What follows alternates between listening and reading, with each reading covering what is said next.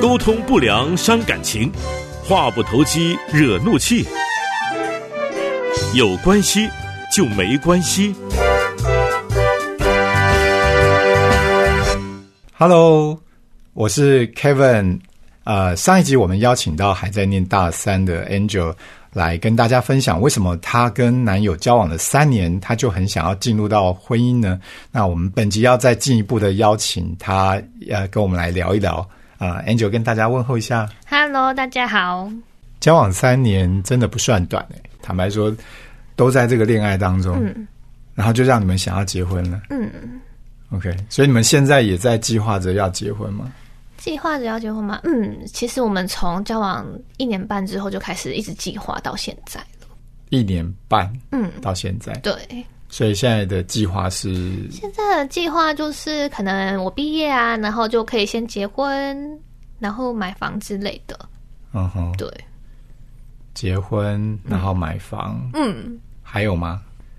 没有生小孩，不生小孩，不生小孩，因为我们希望有高品质的生活。所以已经两个人决定了。决定了，那双方的父母呢？我爸妈一定没问题。但是他妈，他妈也，他有问过他妈，他妈说过很多次不用生没关系。但是他爸就是一个大关卡，那你有你有去啊、呃面对他的爸爸妈妈吗？有啊有，就是有有有去他家住过几次，然后他爸爸妈妈其实人都蛮好的。OK，那所以有想过说，未来你们如果结婚的话，你们要呃跟他们怎么样的一个互动？是住在一起呢，还是要分开住呢，还是要怎么样？绝对不要住在一起，绝对，这是我妈跟我说的。啊，过来人的经验那你那你有跟你男朋友去讨论过这件事？当然有啊，他也说好，因为他知道会出事。对、哦那他跟他的爸爸妈妈有去讨论过这件事情吗他跟他爸妈都有讨论过，对，可以所以我觉得蛮安心的。？OK，好，至少有一个还蛮重要的议题，你们已经有去面对过了。对对对，OK，好，那目前还是有计划在毕了业之后就要继续，就是要准备结婚吗？其实我最近开始产生一个疑惑：嗯，结婚的意义到底在是在哪里呢？是老师觉得呢？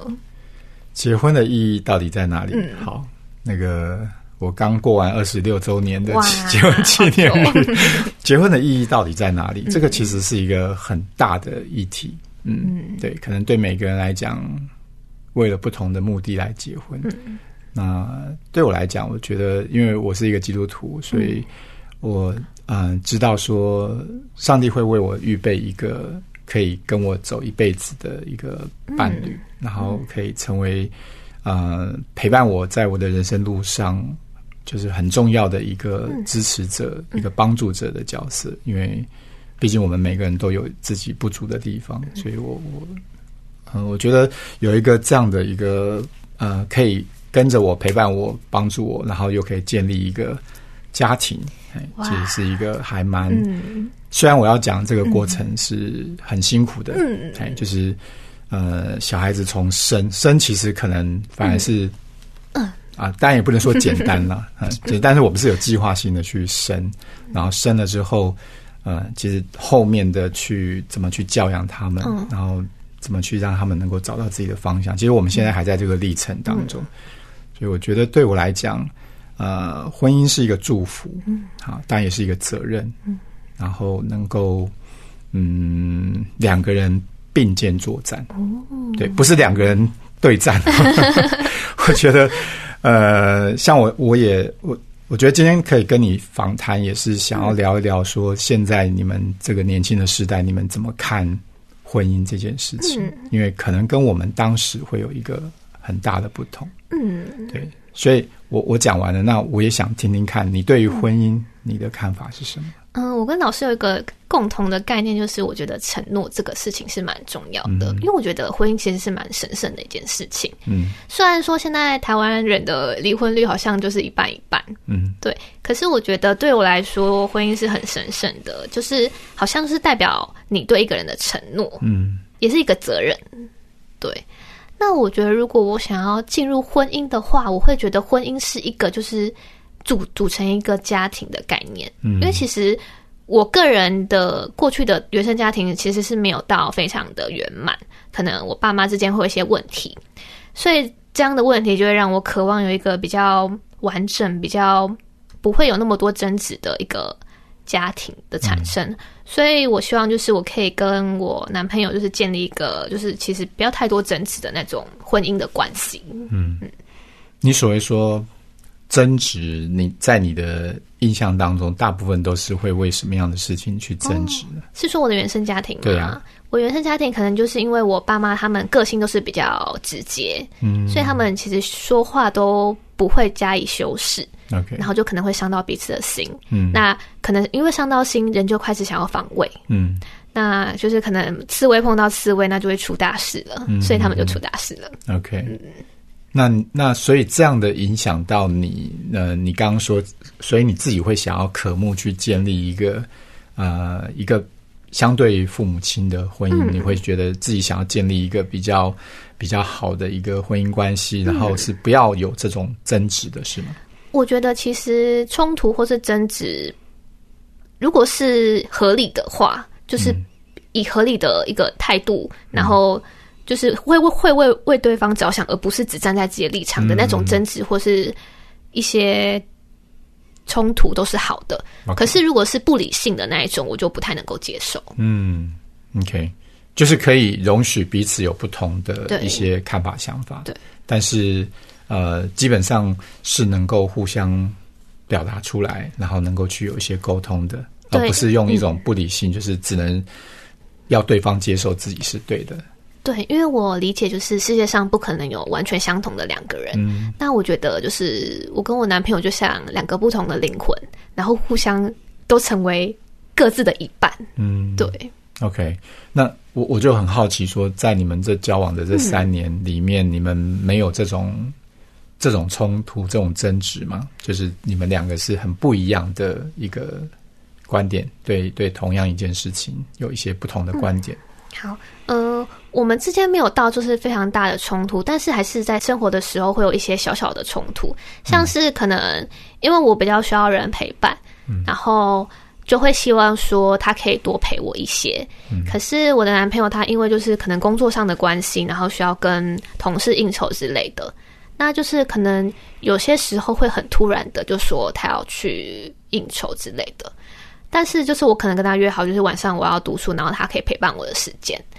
因为我自己是一个蛮没有安全感的人，所以这样子会让我觉得，就是对他的信任会慢慢被减损，这样子，所以会让我觉得有些难过，然后这样就会产生一些冲突。嗯，就当你希望他陪伴，可是他因为工作他的一些、呃角色上的需要，他可能就是没有办法满足你的、嗯。你的那个陪伴的需要，那所以你心里面一定有一些嗯、还蛮蛮就是不管是觉得。不被重视也好，或者是觉得好像有一种孤单寂寞没有得到满足的这种感受，嗯那你你你是怎么去跟他去谈你这样的感受呢？嗯，其实，在交往初期的时候，会比较是以一个闹脾气的方式，就是很不理性，就是说，哦，你怎么都这样？每次都这样，你明明就跟我说好的耶。以前是这样，可是现在就是会比较，就是跟他好好谈谈了。嗯，那就是 现在也会慢慢去了解，就是说他其实工作压力也很大，嗯，其实人际关系对于他的工作。方面也是非常大的一个东西，所以好像也不能说不让他去，但就是我们之间的相处的时间就必须要有一个共识，嗯，对，不能只是站在我自己的立场，也要听他怎么说。OK，所以听起来你有一些学习，有一些成长跟改变。对，因为我觉得，因为他的态度会是就是比较站在他自己的立场，嗯可是他也会站在我立场啊，所以我因为我自己也是对这男女关系有蛮有兴趣的，然后也有读一些文章，所以就觉得说，其实如果对方他比较没有对于经营关系有一些概念的话，那其实这方面也可以我来做。嗯，对，所以我会愿意多付出一些，可以跟他多沟通一些。对，所以他对于你呃在这方面给他的一些分享，可能是他比较不懂的部分，他的态度是什么呢？我觉得应该也不算比较不懂，而是他没有发现，就是我会这样想。嗯对，那他的态度，我觉得，因为刚开始在争执的时候，一定会是以一个比较严肃，然后比较不想听对方说的话，就是不要站在自己的立场。可是到后来就会开始，他会他会就是态度会比较柔软，然后也会道歉这样子。但是我觉得我个人需要的不是一个道歉，我需要我希望就是可以有一个就是我们共同的时间，这样对我来说才是比较有效的，因为道歉解决不了事情。是，嗯是。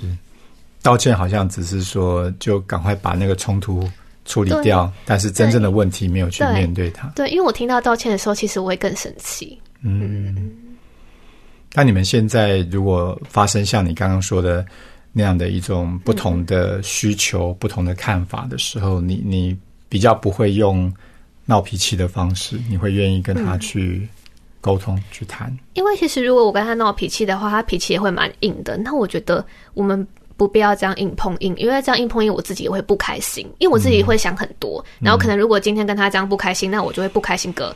两三天，嗯，我觉得不不必要拿这种事情来气自己，嗯嗯，OK，好，所以在面对你们的差异跟冲突，似乎有看到你们有找到一个两个人都可以接受的一种模式，对，好，那呃，之前有听你讲说是打算毕了业就要结婚嘛？那现在还是这样吗？还是有一些改变呢？我觉得，当人年纪越大的时候，就会想到更多的事情，嗯，不再是以以往那么单纯、那么直接的视角，然后去想说毕业就要结婚，嗯，因为以前会觉得说这就是人生该做的事情，但是现在会更加的去思考，说自己以后到底要做什么啊，会不会影响到对方？如果影响到对方的话，那对方又不能去接受或是配合我，那这样还有结婚的必要吗？就会开始有慢慢这样子的更更进一步的想想法。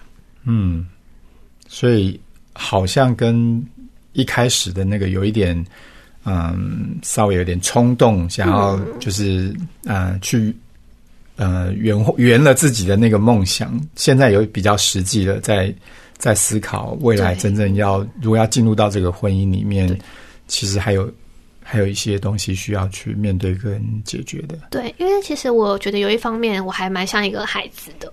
可能我很需要对方给我更多的关怀或者关心，嗯，但其实他工作就是也蛮繁忙的，嗯，所以我也不好意思去要求他要多陪我或做些什么，因为他平常上班都蛮累的，所以我觉得我自己跟自己内在的沟通也是蛮重要的，对。但是我现在觉得自己还不是到一个很好可以去结婚的一个状态，嗯，OK。那现在有自己重新去调整设定。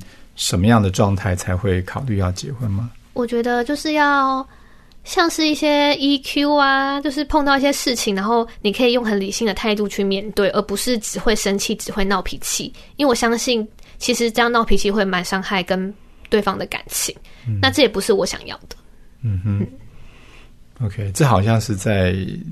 这这几个月发生的事情吗？对，因为最近我就是上了一些团体的课程，然后就进步蛮多的，也会想更多。OK，太好了，太好了。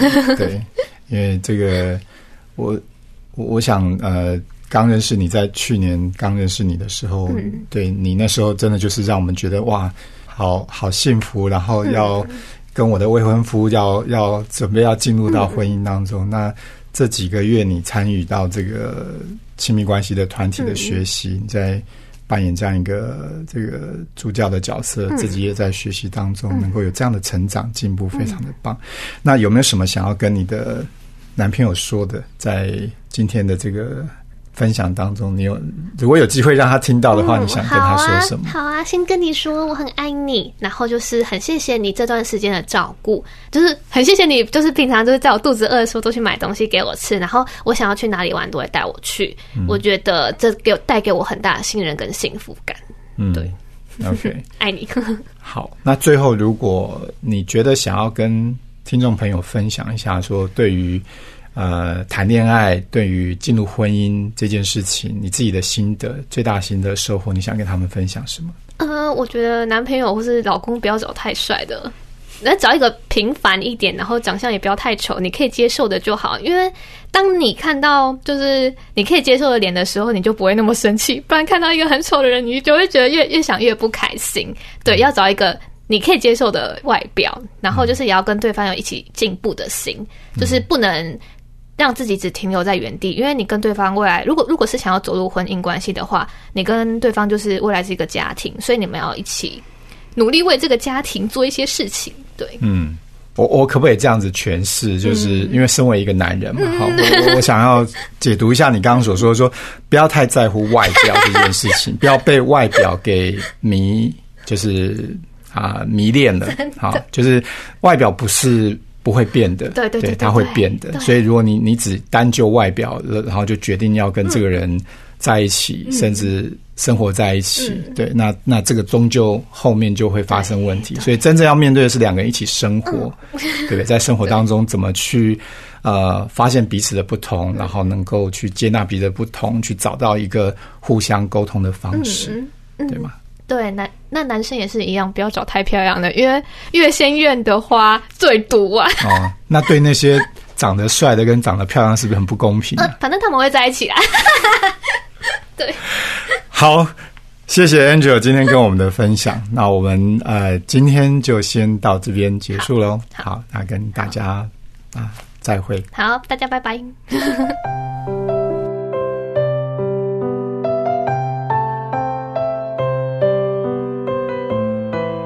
呃，这两集我们听完嗯 Angel 的这个访谈哈，啊，我真的觉得啊，对现在的年轻人有更进一步的了解。那在亲密关系里面呢，其实会发生一些困难是常态的，好，所以我们需要去刻意的学习。那在 Angel 的例子当中，他们交往认识了啊将近三年哦。其实这个三年，在过去一些心理学的实证研究里面，亲密关系的实证研究里面呢，啊，认为说，如果两个人要在一起哈，要进入到这个呃结婚到这个婚姻关系里面，真的是至少要有两到三年的时间。